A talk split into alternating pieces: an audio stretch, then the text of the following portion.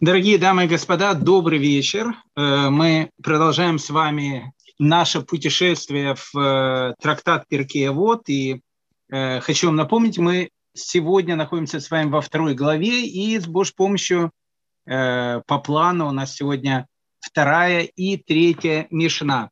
И герой нашего сегодняшнего повествования Бен Азай. Так он обозначен в нашей Мишне, хотя имя у него было Шимон, Шимон Беназай. И мы э, уже говорили с вами на нашем прошлом разговоре, когда мы упоминали Бензому, э, почему он так э, э, ну, непочтительно называется по, по отчеству. Э, мы говорили о том, что э, они умерли относительно молодые, эти великие э, люди, и у них э, они не успели получить тип, титул Рава, и поэтому в, э, в Талмуде и вот в Мишне они обозначаются вот именно таким именем. Э, Беназай один из четырех людей, который вошел в Пардес. Что такое Пардес? Я сейчас не буду говорить, это не э, обычный сад, в котором растут всякие цитрусовые растения, как это принято в современном Израиле.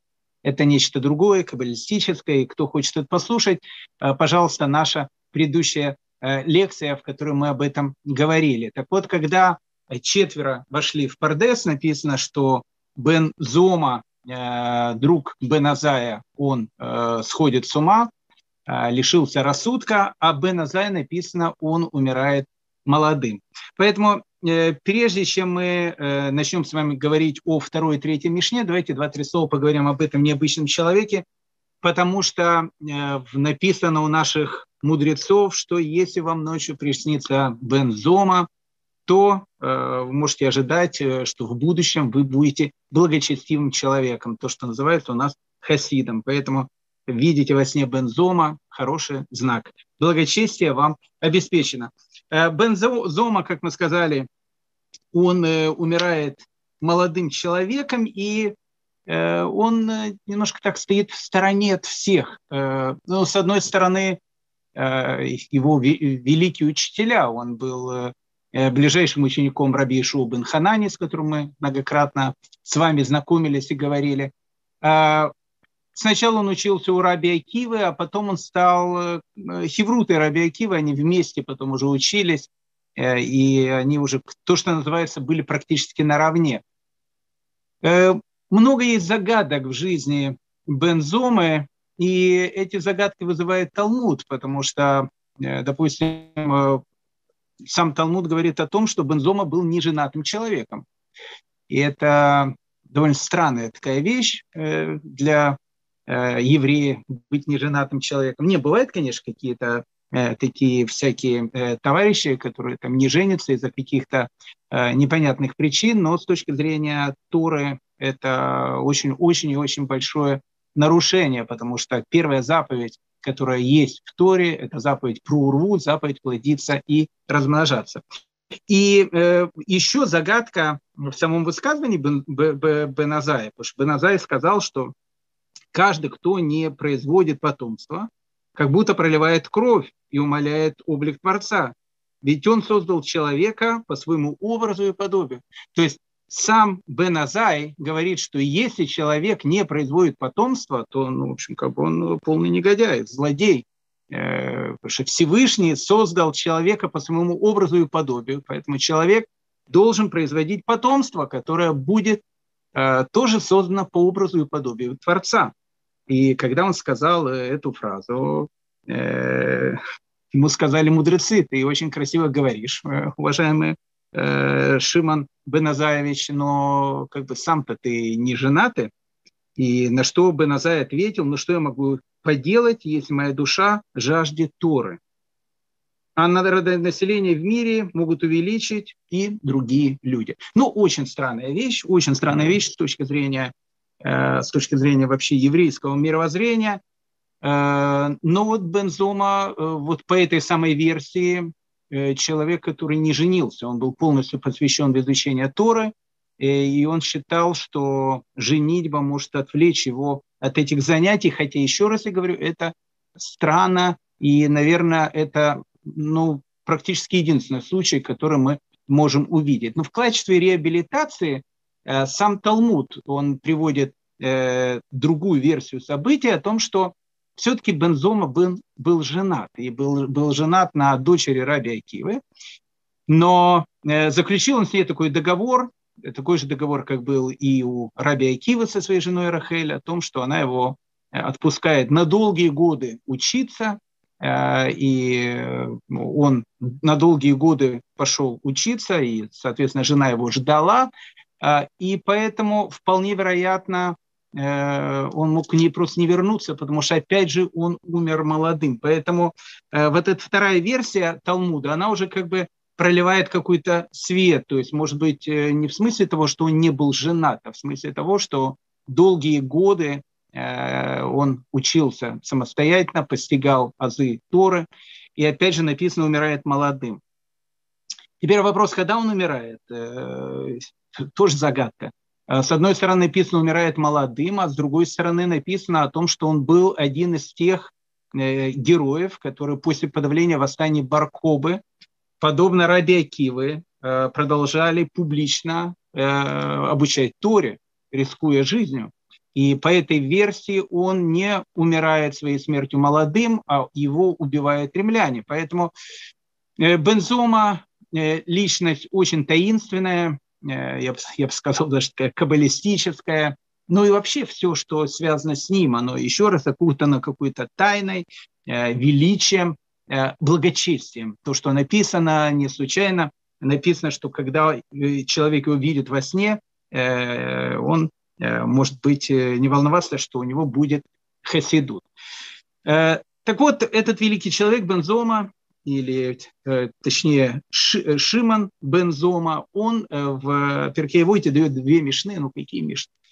Какие мишны, друзья мои дорогие, давайте мы их послушаем, давайте насладимся. Вы знаете, мишны, особенно в трактате Перкеевод, их надо смаковать как дорогое вино. Я сам не большой ценитель вина, э, не, не, не, не совсем знаю, как его смаковать, но я знаю людей, которые это умеют. Поэтому э, давайте попробуем, попробуем научиться, хотя если не на вине, то на, ми, то, то на мишнах, э, смаковать каждое слово этих, этих великих людей. Раби Шон Бензома, вторая Мишна, глава четвертая. Сказал Бен Азай, легкую заповедь исполняй проворно, как серьезную, и от греха убегай, поскольку награда за заповедь – заповедь, и награда за грех – грех. Ведь плата за заповедь – заповедь, а плата за грех – грех. Ой, господа, сколько мудрости ну, я не знаю, кто-то что-то понял или нет, но давайте разбираться.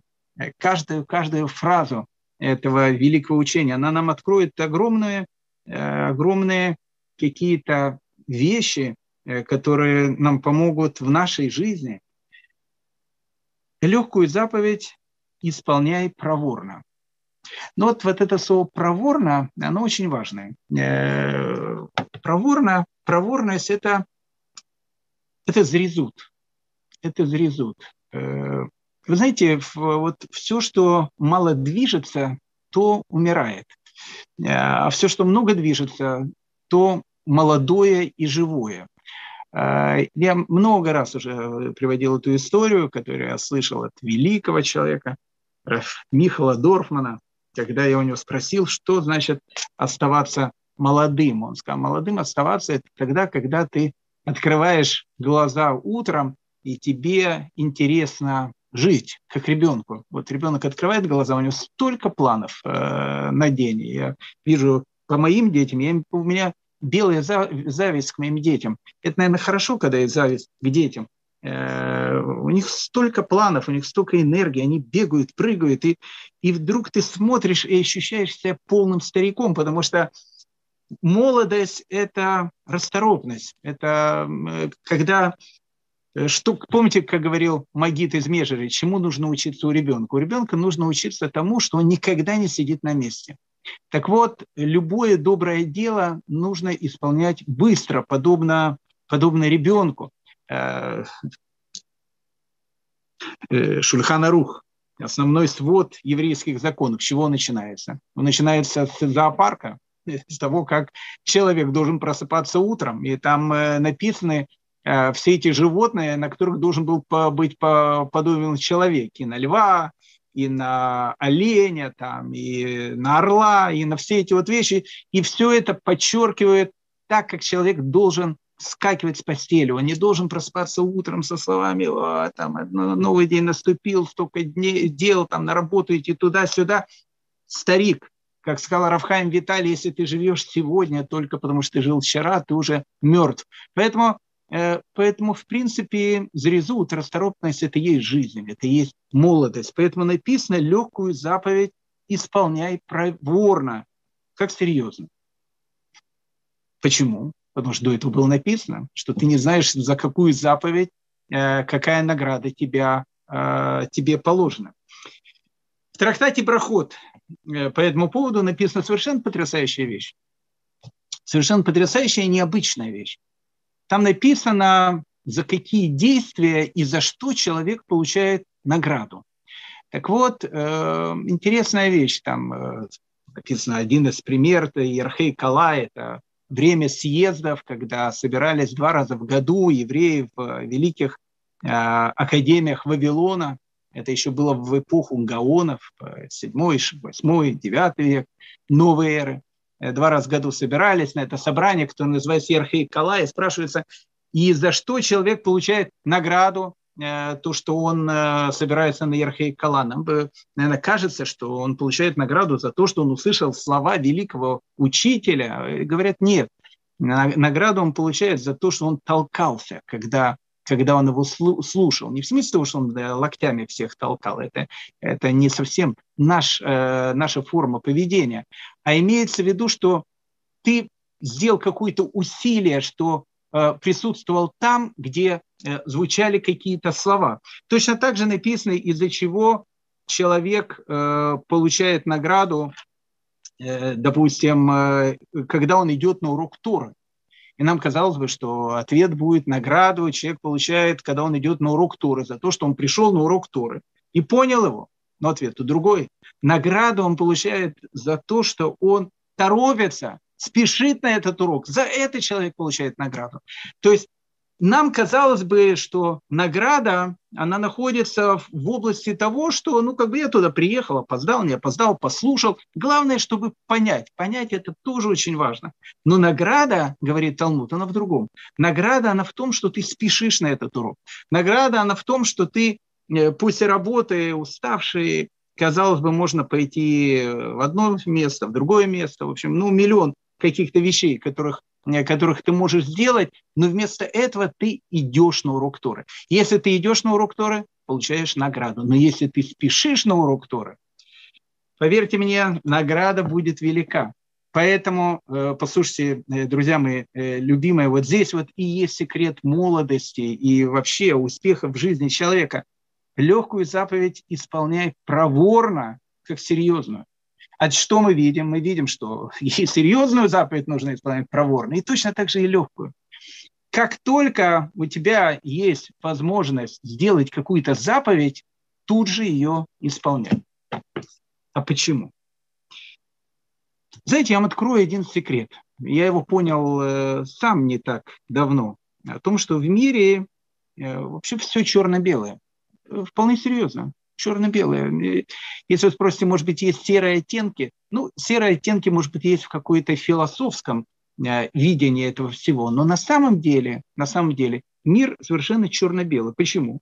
Потому что если человек, он исполняет заповедь, а, они, а что такое заповедь? Это то, что способствует выполнению нашей цели на земле. А, что способствует выполнению нашей цели на земле? Это выполнение заповедей.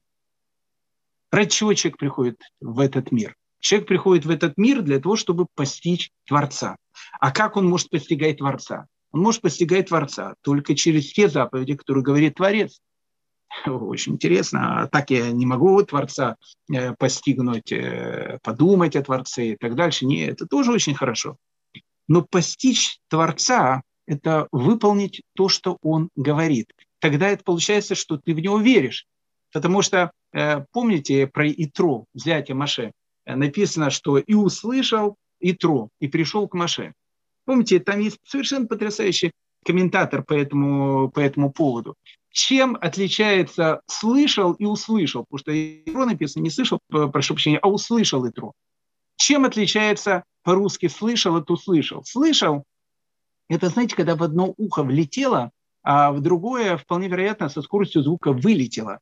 А услышал, говорят наши комментаторы, это когда ты услышал и сделал. Вот это значит, что ты на самом деле услышал. Ты что-то выполнил и понял. Так вот, э, задача человека э, в нашем мире, которая, которая у него есть, она как раз в этом и заключается. Постичь Творца.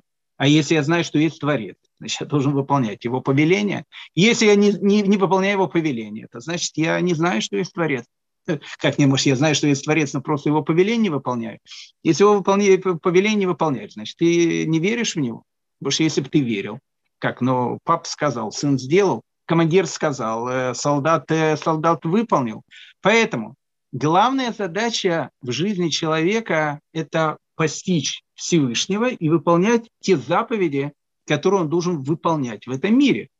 Тогда, тогда жизнь человека, она исполнена, точнее, преисполнена смысла. Э, почему?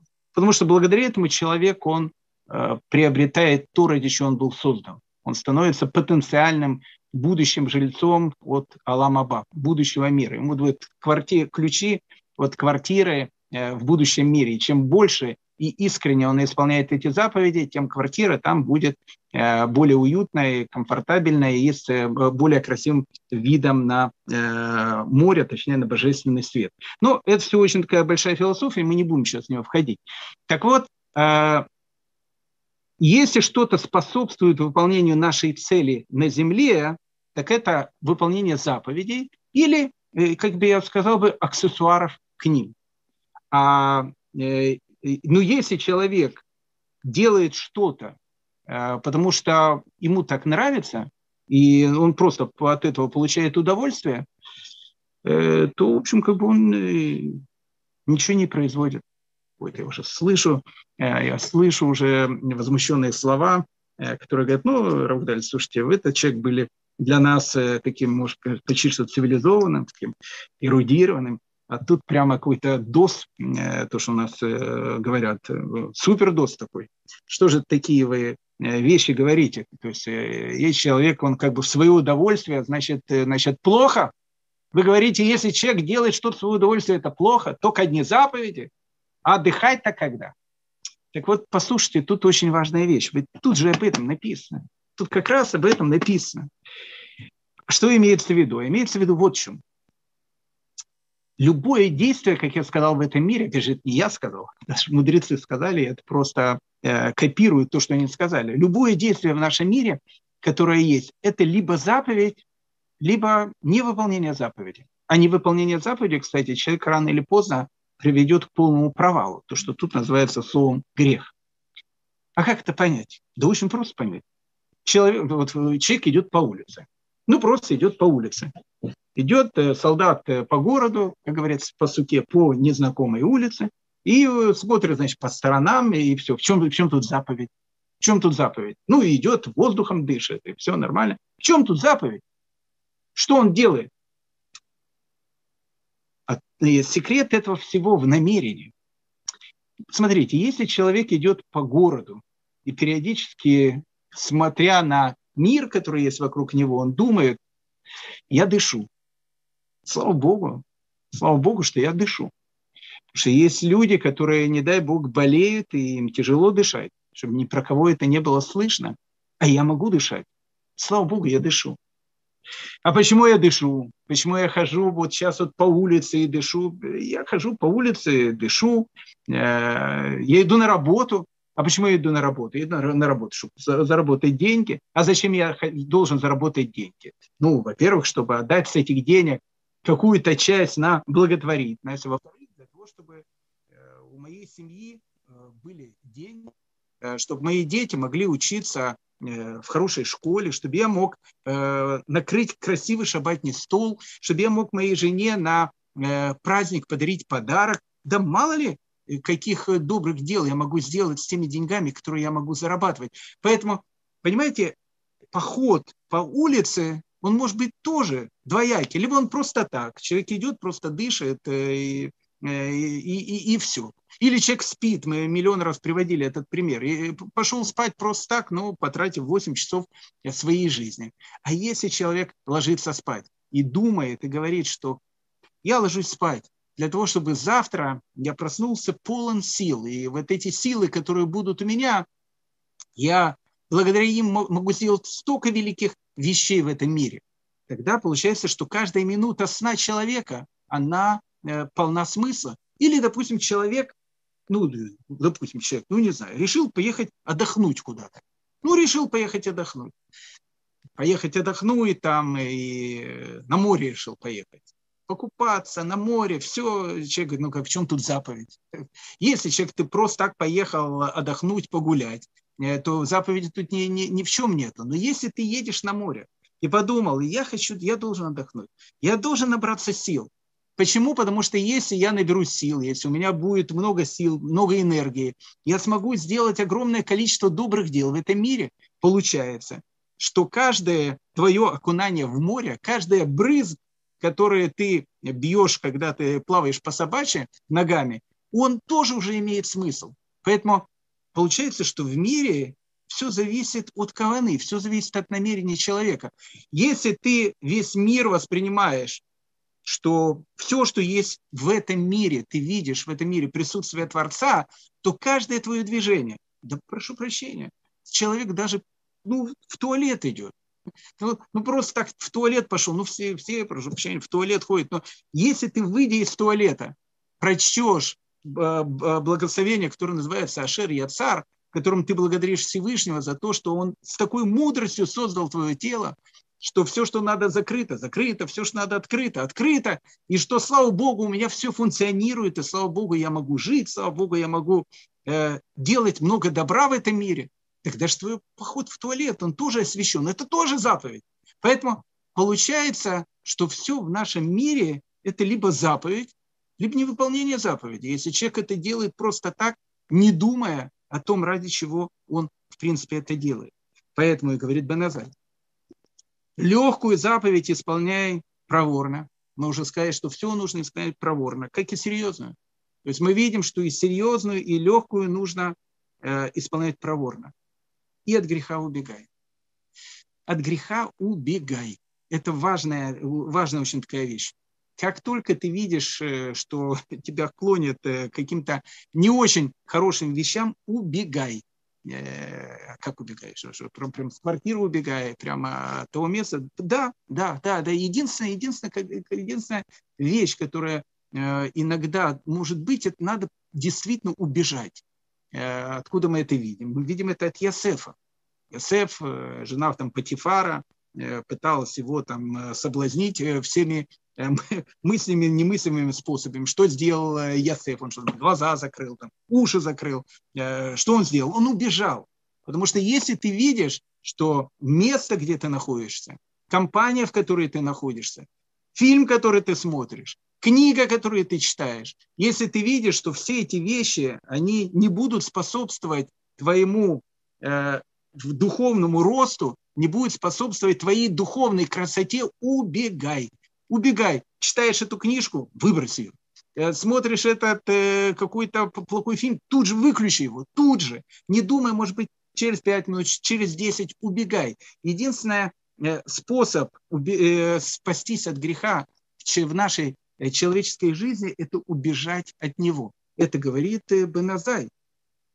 А дальше он говорит, поскольку он, награда за заповедь – заповедь, а награда, получается, за грех грех, то есть или грех влечет за собой грех. Ой, это, это, такая, ой, это такая долгая тема. Я боюсь, что мы, если мы в нем войдем, мы из него не выйдем. Еще третья Мишна. Ну ладно, ну, давайте, ну, давайте хотя бы, хотя бы намек, видишь, мы же это смакуем Мишну. Я помню много лет тому назад, много лет тому назад э, в общину, которую я имею честь руководить, приехал совершенно потрясающий раввин. И он моим э, студентам давал урок. Совершенно потрясающий урок. И в этом уроке он говорил совершенно потрясающие вещи, только он э, не учел о том, что э, как бы аудитория, которой, которую он это все говорит, там нужно сначала, если ты говоришь А, то обязательно нужно сказать Б. Иначе просто аудитория просто все эти вещи, э, то, что называется, не совсем поймет. Так вот, э, уважаемый Равин, э, он говорил такую вещь. Он сказал, что вообще в этом мире нет никакой награды. Вот человек все, что делает, нет никакой награды. И мы сказали, как никакой награды? Как, мы же, мы же тут нам Равгдаля целые там эти лекции читает о том, что соблюдайте, ребятки, и экзамен хорошо сдадите, и все у вас там в жизни будет хорошо, а вы говорите, нет никакой награды. Он говорит, нет никакой награды. Вообще нет никакой награды. И э, они сказали, а что же есть? Он говорит, ну, награда за заповедь – заповедь. И говорит, это как-то. То есть мы, значит, э, сейчас э, там тфили надели, и Всевышний говорит, молодец, тфили надел, молодец, молодец. Думаешь, я тебе сделаю сейчас что-то хорошо в жизни? Нет, нет. Я тебе даю вторую заповедь. Ты теперь завтра еще и цицит оденешь ох ты, и цицит одел. И Всевышний говорит, молодец, и цицит одел, а теперь я тебе дам еще одну заповедь э, о том, что, э, не знаю, ты там э, шаббат начнешь правильно соблюдать. И вот он сказал такую вещь, и мне очень понравилось, как он сказал. И в том дело, что он сказал все правильно. Тут так написано. Но ребята остались обиженные. Очень обиженные. Я, я смотрел, когда он ушел, такое, знаете, было Э, такая ревизоровская сцена, как в конце, молчание. Я тогда понимаю, что нужно э, выходить как-то из ситуации. Я говорю, слушайте, вы его не, не всем правильно поняли. Мне говорят, да ладно, Равгаль, слушайте, все понятно. Все понятно. Дальше можете нам ничего не говорить. Человек серьезный, нам сказал, все понятно. Я говорю, не-не, слушайте, он прав, и вы правы. Они говорят, как это такое может быть? А вот как это может быть. Это не я сказал, это сказал Раф Илья Гудеси, величайший э, раввин, э, я не скажу, наш современник, он умер, по-моему, в 52 или 53 году. Ну, в начале 50-х годов он умер. Э, жил в 20 веке. Раф Дессер объяснил это. И вот тут об этом как раз и говорится. Говорит Раф Дессер такую вещь.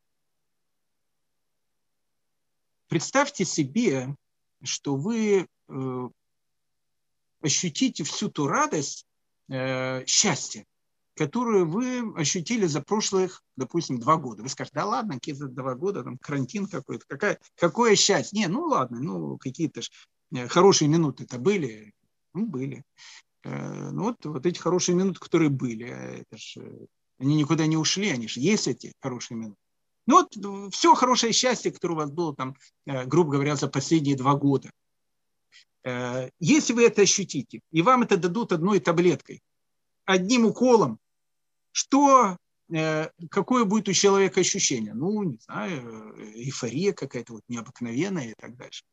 Говорит Равдесер, а представьте себе ситуацию, что э, вам дадут в одной таблетке сразу же все счастье, которое вы ощутили за всю вашу жизнь. Э, ну, как бы это уже будет много. Непонятно, выдержит ли человеческий рассудок такие дозы в хорошем значении этого слова. Равдесер продолжает. А представьте себе, что вам в одно мгновение дадут все те счастливые минуты, которые ощутили люди всего вашего города за этот год, за эти два года, за сто лет, за тысячу лет. Более того, а если вам дадут те все счастливые минуты, которые ощутил человек с момента создания первого человека Адама до 2021 года, до сегодняшнего дня, все эти счастливые минуты, которые были у всех э, радостных родителей, когда у них появлялись дети, у всех влюбленных в пар, когда они стояли под хупой. Все минуты счастья, все минуты радости, все это вместе вам взять и бах дать. Разорвет, как динамит ежиком ну, не, вы просто не сможете это ощутить. Ну, как бы человек не сможет это ощутить, просто не сможет это ощутить. Человеческий разум не сможет это ощутить. Говорит Равдесер, что минута награды в будущем мире, она несоразмерна с этим всем тем счастьем, которое человек может ощутить, как, как будто ему дали все счастье, которое ощутило человечество с, с начала времен. Минута, мельчайшая награда, которую человек получает в том мире. Что, что это получается? Получается, что человек действительно в этом мире не может получить награду. Ну, награду он не может получить, ну, действительно не может получить, потому что, ну, потому что его компьютер, он слишком, э, слишком медленный для того, чтобы играть такую супермощную игру. Не сможет он получить. А где он ее сможет получить? Сможет получить там. Получается, и в чем же тогда награда? А награда за заповедь – заповедь.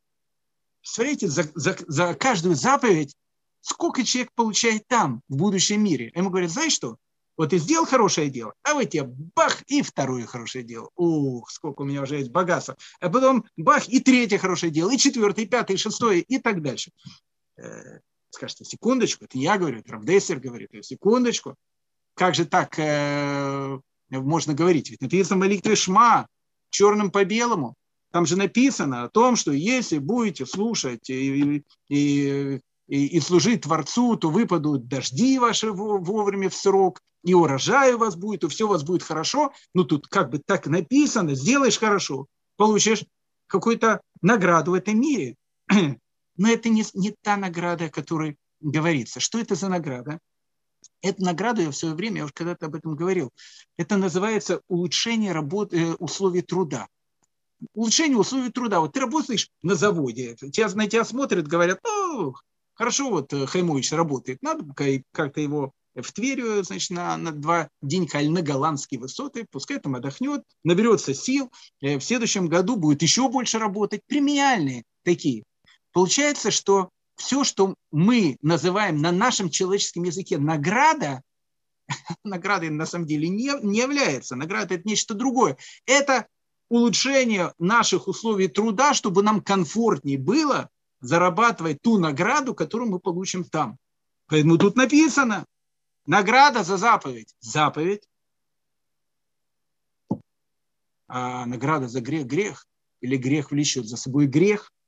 То есть получается, что когда ты сделал что-то доброе, то тебе дадут возможность сделать еще что-то доброе, потому что оно влечет то добро, которое идет за ним. Если ты сделал что-то плохое, оно обязательно привлечет еще что-то плохое, и тебе нужно будет двойные усилия, чтобы выйти из этого замкнутого круга. Известна эта история про Магида из Кожниц, когда Магида из Кожниц э, в шаббат у него там на, на столе там горела свечка, он что-то вышел, случайно, э, ну, случайно э, споткнулся стол, стол упал, свечка упала, и свечка погасла.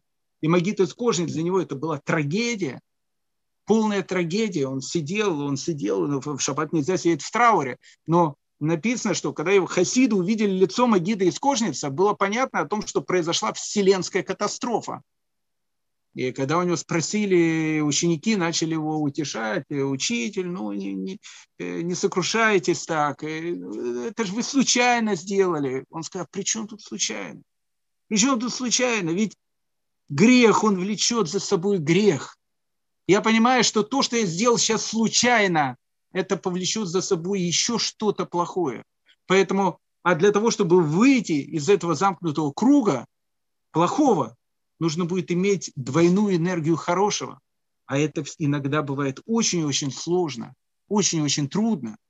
Поэтому, еще раз говорит Баназай, легкую заповедь исполняй проворно, как серьезную, а от греха убегай, поскольку заповедь влечет за собой заповедь, или награда за заповедь заповедь, а грех влечет за собой грех. Ведь плата за заповедь заповедь, а плата за грех – это грех все понятно. Я не знаю, может быть, кому-то, не, кому непонятно, мне все понятно. Так устроена жизнь. Кто-то может сказать, а мне это так не нравится. Может быть, ее как по-другому делать. Ну, может быть, не знаю. Но так она устроена. Человек э, может закрыть глаза, спрятать голову в песок, как э, страус, и сказать о том, что, о том, что я не хочу в это верить. Ну, не верь. Ну, так работает жизнь. Так работает жизнь. Поэтому э, подытаживаем вторую Мишну, нам еще нужно третью закончить по плану. Итак, мы поняли, что любую заповедь, легкую, сложную, нужно исполнять проворно. И от греха мы с вами сказали, нужно убегать. Это единственная вещь, э, убегать, именно убегать. Не, отодвигать его, убегать. Вот, вот просто вот так вот сразу. Ну, надо по-хитрому. Иногда по-хитрому убивать, убегать, да, потому что от Ецера человека в лобовую идти очень сложно, потому что можешь проиграть. По-хитрому, но ну, убежать. Мы понимаем о том, что награда за заповеди ее нету. То есть то, что мы называем заповедью, это не то, что награда, улучшение условий труда. Поэтому сделал заповедь, получил возможность еще, еще одну сделать заповедь, а сделал что-то плохое, знай, что это повлечет за собой еще что-то плохое. Тебе нужно будет двойных усилий, опять же, для того, чтобы вырваться из этого замкнутого круга. Это вторая Мишна. А сейчас третья Мишна. Опять третья Мишна и опять высказывание Беназая. Он говорил, не презирай ни одного человека и не пренебрегай ни одной вещью. Ведь нет, ведь нет человека, у которого бы не было часа, и нет вещи, которой не было бы своего места. Написать и повесить на холодильник. Ну вот, вот, э, слушайте, послушайте только эти слова, что он говорит не презирая ни одного человека, не пренебрегая ни одной вещи. Сразу, знаете, вспоминается эта история э, про э, Рэбе Рашаба, Рав э, Шолом э, Дов-Бера, э, Любавичского Рэбе. Э, вспоминается про него история, э, когда ну, написано, что один человек, э, богатый такой э, член общины, он никак не мог понять, почему Э, Рэбе Рашап, он столько времени тратит иногда на каких-то простых людей, которые, может быть, ну и малограмотные и так дальше, тратит на них огромное-огромное количество своей энергии. И однажды он набрался наглости, решил к нему прийти и спросить этот вопрос.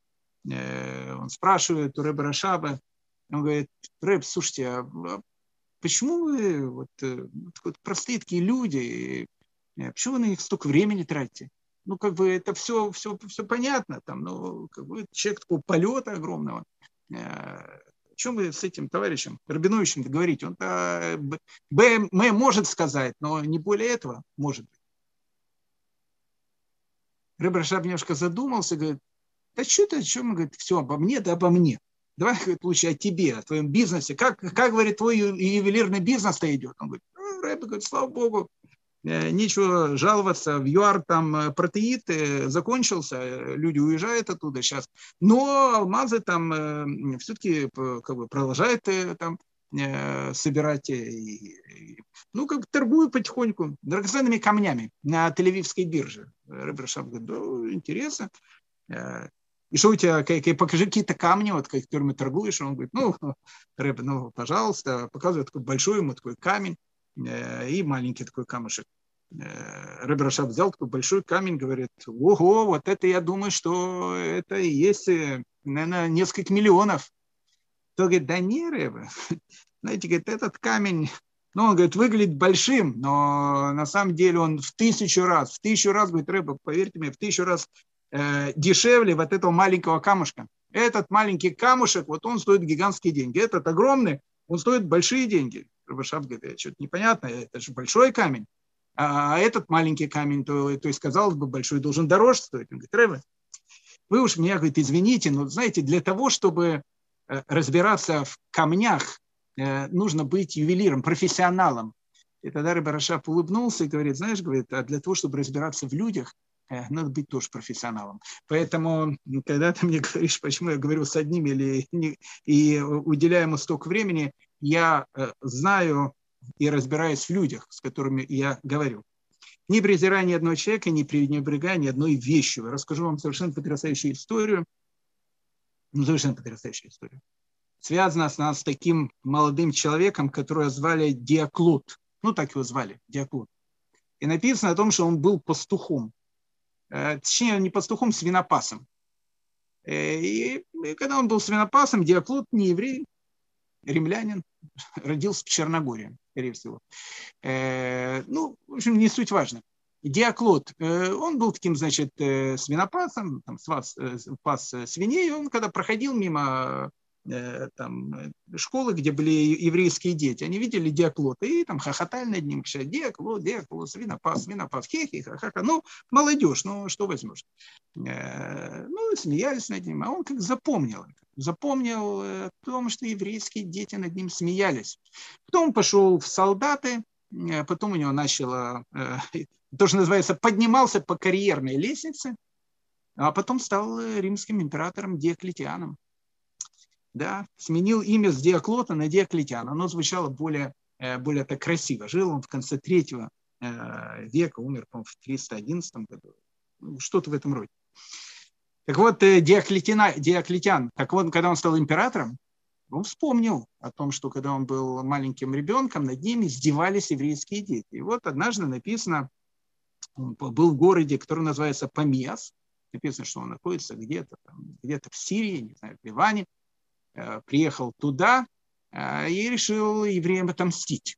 И вот евреи тогда, и Раф Ягуда, и Раф Шмуэль бен Нахмани, они тогда были Раб Ягуда, он был Наси. Э, это не Раб Ягуда Наси, это потомок Раб Ягуда Наси. Э, они жили уже тогда в Твери. Э, и вот перед самым началом шаббата к, ним пришел человек специально, Диоклетиана, и сказал, что император говорит и просит вас, чтобы вы были у него вот ровно в Мацей шаббат. Вот, вот ровно, секунду-секунду, шаббат закончится, чтобы вы у него, значит, были. Ну, понятно, что это, как э, выражается молодежь, подстава полная, потому что э, даже если бы они шли бы пешком э, из Твери, даже если они нарушили бы шаббат и ехали бы на чем-то из Твери э, целый день, они все равно бы к э, Мацей Шабату, к исходу Шаббата не, не были бы в этом городе помес, э, куда их вызывает Диоклетиан. Диоклетиан. А это было все сделано специально.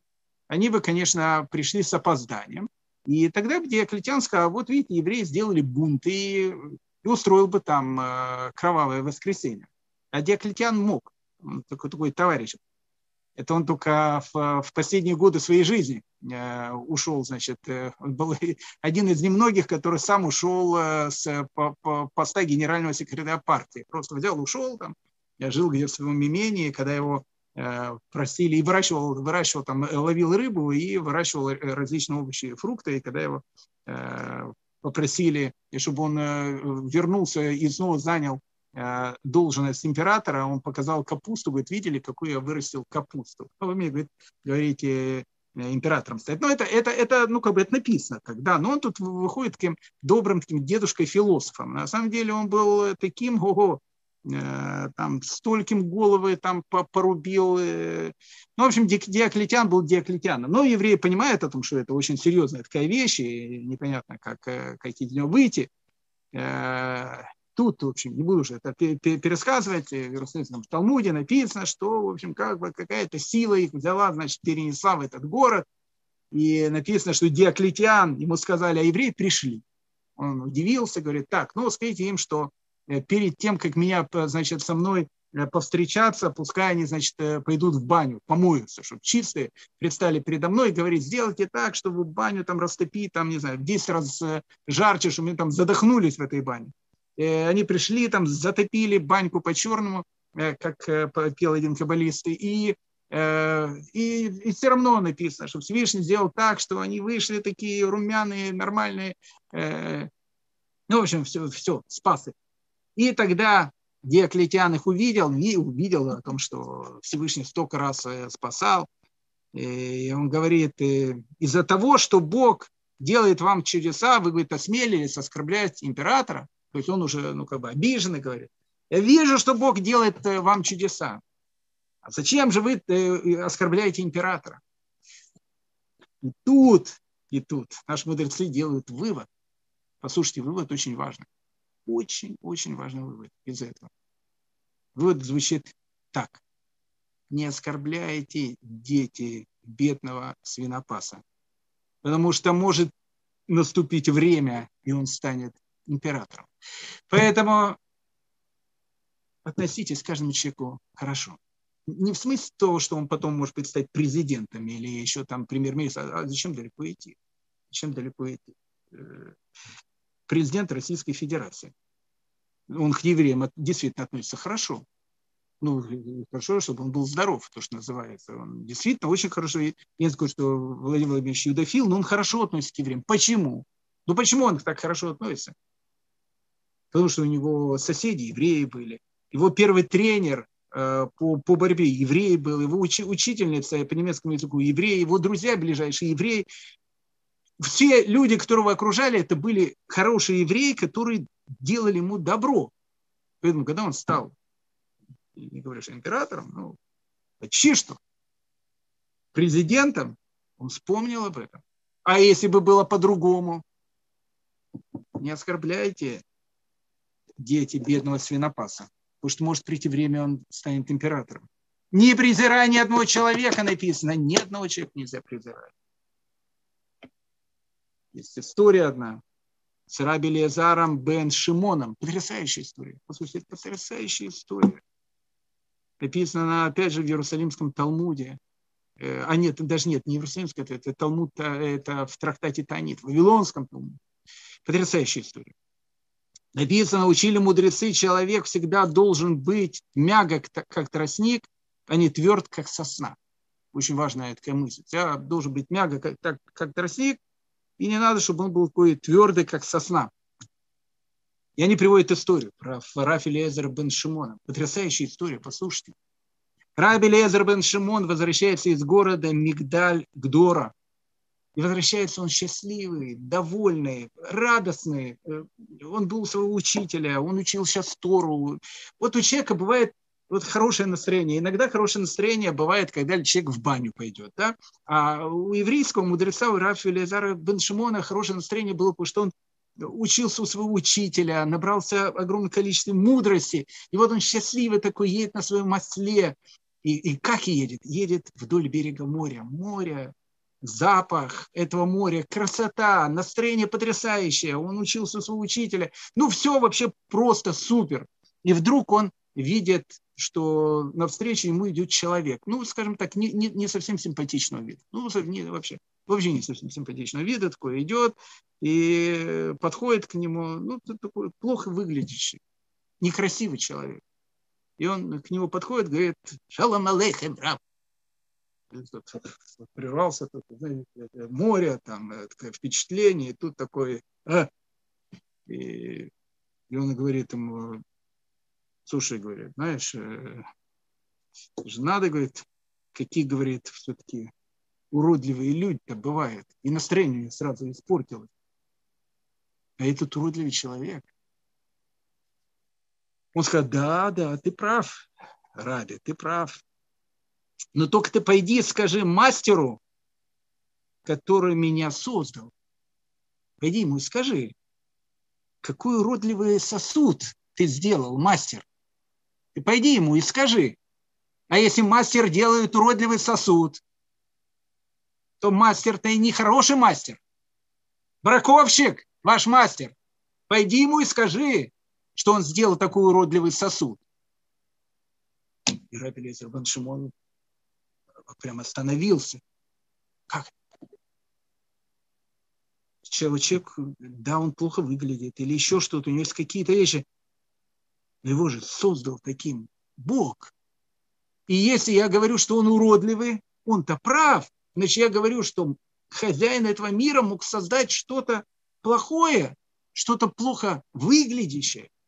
И Рафилезер бен Шимон, он просто не мог успокоиться. Он э, подошел к нему, говорит, извини меня, пожалуйста. Он говорит, нет. Иди к мастеру, проси у него, почему он создал уродливый сосуд, тогда я тебя э, извиню. Он уже встал с этого осла, идет за ним, говорит, я тебя прошу, прости меня, пожалуйста. Я вообще никогда больше в жизни, ну, прошу тебя, тот идет вперед, говорит, к мастеру иди, к мастеру, ничего говорить не буду, иди к мастеру, значит, у него все, э, все значит, спрашивай. Заходит они в город, в городе видят, что это Раби Лезер Бен Шимон, все такие радостны, о, Раби пришел, Рэбе пришел, Рэбе пришел, а этот идет рядом с ним, говорит, какой Рэбе? Пускай пойдет к мастеру и спросит, почему он уродливые сосуды делает. Это Рэбе, который хозяина этого мира называет то, что он не профессионал, то, что он браковщик, и он не может успокоиться, уже все люди просят, прости его, прости его, прости его, и этот говорит, ладно, прощу тебя, но только с тем, чтобы ты никогда больше в жизни не говорил такие вещи о других людях, и тогда-то там и написано. Учили мудрецы, что человек должен быть мягок, как тростник, а не тверд, как сосна. Почему? Потому что из тростника делается перо, которым пишется Тора. А из сосны э, она бросается в, э, в костер и картошка не жарится. Всегда человек должен быть мягким. Всегда человек должен быть мягкий, и всегда он должен по-мягкому и с уважением относиться к другому человеку, не презирая ни одного человека. И не, при, не пренебрегая ни одной вещи, ни одной вещи в этом мире не, приберег, не пренебрегать. Времени остается у мало, но это потрясающие слова. Сказал Раф. Хотя нельзя верить в засловие, следует принять его во внимание и остерегаться того, что, э, того, о чем шла речь. Ну, такой принцип есть. Мы в засловие не верим, но если нам сказать, смотрите, Рабинович вор, мы не верим. Но информацию, как бы написано, на ум приняли. Ну, не верим, э, не верим, но как бы остерегаться. И дальше, и дальше там написано, что сказал про Кермиягу, и яма, куда бросил Ишмель бен Натания тела всех людей, которых убил, рукой Гдали бен Ахикама. Причем тут Гдали Бенахикам? Это речь идет, времени уже нет, про пост Гдали. Про пост Гдали. Гдали – величайший человек. Величайший человек, которого убил этот как раз Ишмаэль бен э, Натания. Он его убил. Тут написано, что он бросил тела в яму, которых убил Гдали бен Ахикам. То это же он Гдали бен Ахикама убил. И людей, которые были с Гдали бен Ахикама, это же он убил Ишмаэль бен Натания. Почему написано, что Гдали бен Ахикам их убил? И дается объяснение, Потому что Гдали бен Хикаму предупреждали и говорили о том, что остерегайся Ишмаэля бен Остерегайся. Это человек, который замышляет что-то плохое. Он, он скажет, что нет, ничего не остерегаюсь. Он такой, короче, человек. Я никогда на такие э, разговоры ни о ком не слушаю. Все. И, и чем все закончилось? Закончилось тем, что и убили Игдалию людей, которые есть вокруг него. Отсюда что мы учим? Нельзя пренебрегать ни одной вещью. Вообще ничего в мире не приходит просто так. Каждая вещь, которая приходит, каждый человек, которого ты видишь, нельзя его не презирать и не, при, не, не, не пренебрегать. Почему? Ведь нет человека, у которого бы не было своего часа. Нету человека, у которого бы не было своего часа. я могу тысячу историй, но у меня нет просто про это времени. У каждый человек, даже самый простой человек, даже самый простой человек, который есть в этом мире, еврей, он не еврей, он, у него есть свой час. Его час, который главный час в его жизни. Нету человека, который бы создан был просто так. Нету в этом мире ничего просто так. Ведь нету человека, у которого не было своего часа. И нет вещи, которой бы не было своего места. Внимательно смотри за тем, что происходит вокруг тебя. Внимательно смотри за тем, как проходит твоя жизнь вокруг тебя. И тогда ты будешь мудрым человеком.